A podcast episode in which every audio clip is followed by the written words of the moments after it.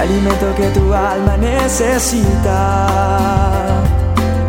para que puedas comenzar un nuevo día. Es el momento de abrir nuestra mente y corazón para que juntos comencemos a vivir en bendición, en oración y en victoria me levanto hoy con reflexión, meditación, con la palabra del Señor. La dosis diaria con William Arana.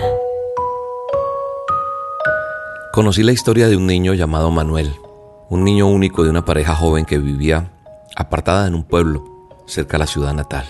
Nació en medio de un hogar humilde, este chico, con muchas carencias, pero rodeado de mucho amor.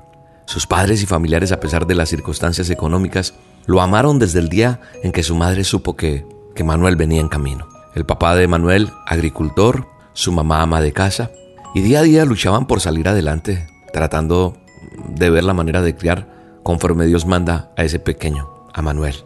El padre de Manuel durante su juventud solía tocar una guitarra y cantar, pero las circunstancias lo llevaron a deshacerse de esa guitarra, pero no del gusto de cantar. Así que solía cantarle a Manuel a la hora de la siesta, mientras estaba allí recién nacidito. Lo arrullaba con su voz. Desde el vientre de su madre ya le cantaba, y Manuel dormía plácidamente ya cuando había nacido, desde bebé porque estaba acostumbrado a la voz de su padre. Todo el tiempo le susurraba cantos infantiles el papá de Manuel, y él, el pequeño, lo disfrutaba como su papá. Manuel estaba tan familiarizado con la voz de su papá que nomás al cruzar el umbral de su puerta, de su pequeña choza donde vivían, y anunciar su llegada, se inquietaba este pequeñín, este bebé, buscando con su mirada tierna, dirigiéndose hacia todas partes a ver dónde estaba su papá, movía sus pequeñas manos y agitaba sus piernas gorditas. Su calma llegaba hasta que su padre finalmente lo encontraba acostado en esa pequeña caja, acondicionada como una cuna. Lo abrazaba, le daba un beso y le empezaba a cantar. Manuel se ponía feliz, se calmaba, porque conocía quién era su padre, únicamente por el timbre de su voz. Lo podía distinguir a la distancia por la familiaridad que le tenía a esa voz afinada de su papá. En medio de amigos y familiares, Manuel sabía reconocer quién era su papá. La relación que ambos tenían era única, tanto así que cuando Manuel enfermaba, era la voz de su padre la que lo calmaba. Cuando se metía en problemas por sus travesuras, era la mano de su padre la que lo rescataba. Cuando se sentía amenazado por el frío, por tantas situaciones que vivían difíciles por su pobreza, era el brazo de su padre que lo rodeaba de paz. Manuel todo el tiempo necesitaba de su padre. Cuando se retrasaba en el trabajo, Manuel se inquietaba demasiado. Le urgía ver y estar con su padre.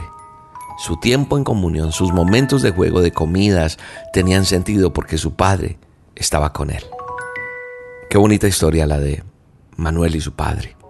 La Biblia, la palabra de Dios, como yo le llamo el manual de instrucciones, es un libro que no tienes que tener por ahí nomás, ¿no? Porque es Dios que nos habla a través de, de Él.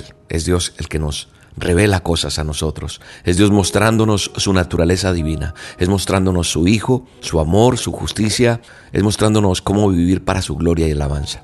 Ese manual de instrucciones, la Biblia, es esa verdad que el mundo está necesitando para ser libre del pecado, del yugo del mal, de la ira, de tantas cosas. Sin embargo, a diferencia de Manuel el pequeño del que les acabo de hablar en esta bella historia, la diferencia que tenemos es que nosotros no somos como Él, porque no tenemos una relación fuerte, estrecha con nuestro Padre eterno, porque no lo buscamos en medio del dolor ni de los problemas, porque no estamos familiarizados con la voz de Él, no hemos aprendido a disfrutar sus palabras, no sabemos distinguirlo, nos confundimos en medio de tantas voces, no sabemos cuál es la voz de Dios.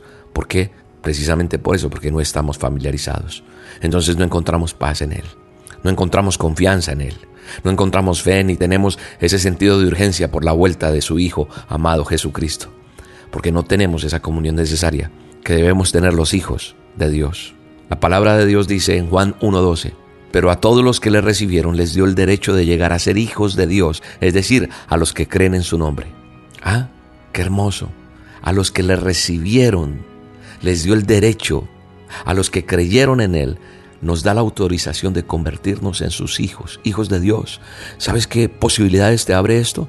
¿Sabes, ¿Sabes qué puerta se abre cuando nos convertimos y entendemos lo que es ser hijos de Dios, es un linaje escogido, porque te va a permitir disfrutar de privilegios, pero muy pocos entendemos muchas veces eso. Y no estás disfrutando lo que tienes que disfrutar porque no entiendes, no has querido comprender que uno puede echarle la mano a eso, como dicen por ahí. Échele la mano a eso. Hoy le vengo a decir, échele la mano a eso, porque si no le echas la mano, entonces vas a perder privilegios, vas a perder oportunidades, te estás perdiendo de muchas cosas. Pocos están entendiendo esto. Creemos que hacer una decisión es suficiente, decir Señor te acepto en mi corazón y ya, o tener un tiempo de emoción y hacer un acto público, un domingo, un fin de semana. Tener una relación con el Padre es más que eso, es necesitarlo todos los días, es vivir para adorarle todos los días, es entender que Él nos permite tener esa comunión con Él todos los días aquí en la tierra. Así que hoy quiero decirte que tenemos que buscarlo como niños, satisfacernos de, de esa leche espiritual que solamente se encuentra en la palabra de Dios, para no ser arrastrados por ningún viento contrario, no. Que tú y yo amemos oír la voz de Dios, a través de su palabra, a través de las dosis, a través de una prédica en el ministerio, en la iglesia donde vas, no sé, pero que nosotros entendamos que es diariamente que oremos y escuchemos lo que cada día tiene que susurrarnos al oído. Acostumbrémonos a escuchar la voz de Dios.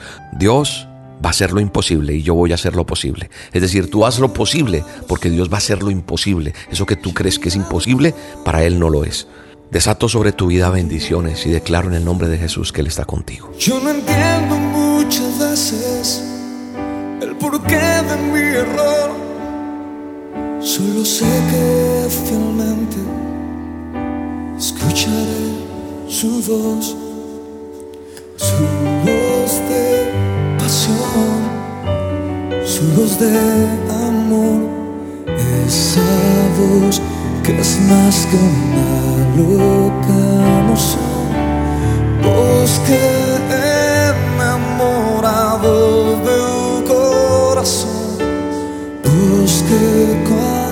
cuando escucho sana mi dolor, ayúdame, su dulce voz,